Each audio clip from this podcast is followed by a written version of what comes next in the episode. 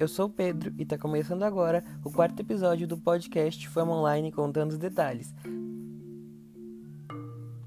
Fama Online é um programa que é exibido todas as quintas-feiras, às 10 para as 8 da noite, na Web TV Latinasat e em diversas plataformas digitais. Bom, agora a gente vai contar alguns algumas fofocas que não deram tempo de contar no programa de hoje, como por exemplo que Adriane Galisteu vai realmente assumir o comando do reality Power Couple.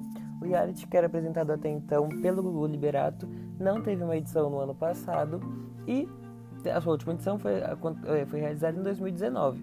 Logo após a morte do, do apresentador, pairou uma grande dúvida de quem ficaria no lugar dele para apresentar o programa. E essa semana a Record respondeu essa dúvida. Quem ficará no lugar dele é a apresentadora Adriane Galisteu, apresentadora e atriz, que seu último trabalho mais recente na televisão foi na novela O Tempo Não Para da Globo e agora voltará à apresentação de um programa na Record TV com o Power Couple. Power Couple esse que deve ter uh, seu início em maio, segundo algumas fontes aí do jornalismo.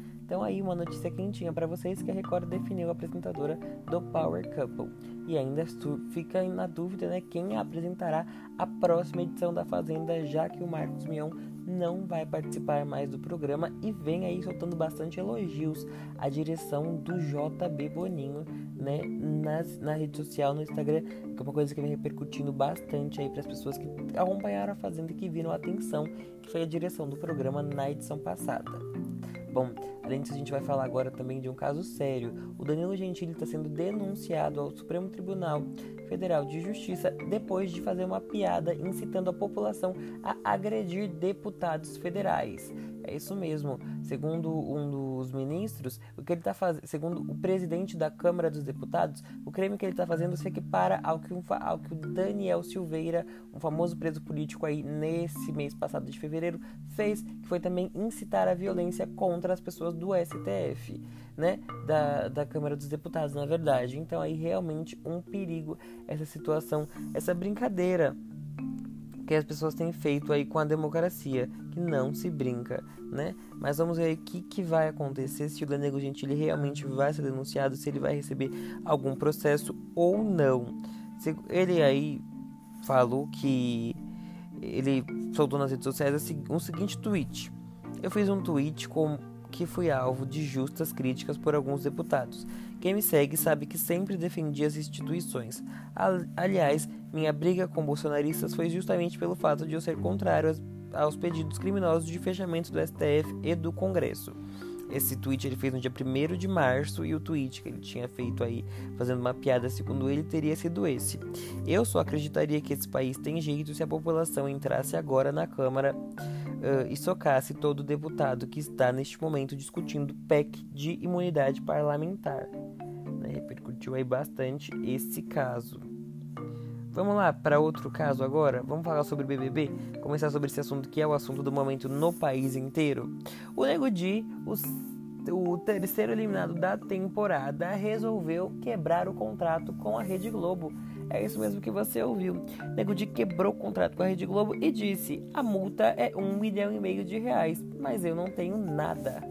Nego Di quebrou o contrato de exclusividade com a Rede Globo e começou a dar entrevistas para outros veículos desde que foi eliminado do BBB 21. Abre aspas, a multa é de um milhão e meio e eu e só que eu não tenho nada para pagar, afirmou ele. Abre aspas novamente. Eles não me deram espaço, então eu tenho que ir aonde as pessoas estão me acolhendo para dar meu contraponto.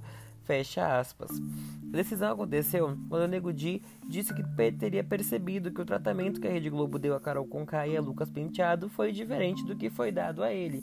Abre aspas novamente. Quando a Carol saiu, o que me intrigou foi o acolhimento que ela teve, e isso me incomodou, porque o sentimento foi de que a família dela importava mais do que a minha, disse ele em entrevista ao Pânico. Abre aspas novamente. Mas aí, no altas horas, o Lucas bateu em mim pra caramba e em nenhum momento tocou no nome da Carol. E ela humilhou ele lá dentro. Dá a impressão de que eles falaram: do Nego Di você pode falar, mas da Carol não. O cara ficou batendo em mim como se só eu tivesse errado. Fecha aspas, comentou o, o humorista. Abre aspas novamente. Analisando friamente, vejo que a emissora está tentando se proteger. Se acabar com a carreira dela, qual outro artista consagrado vai querer entrar no BBB?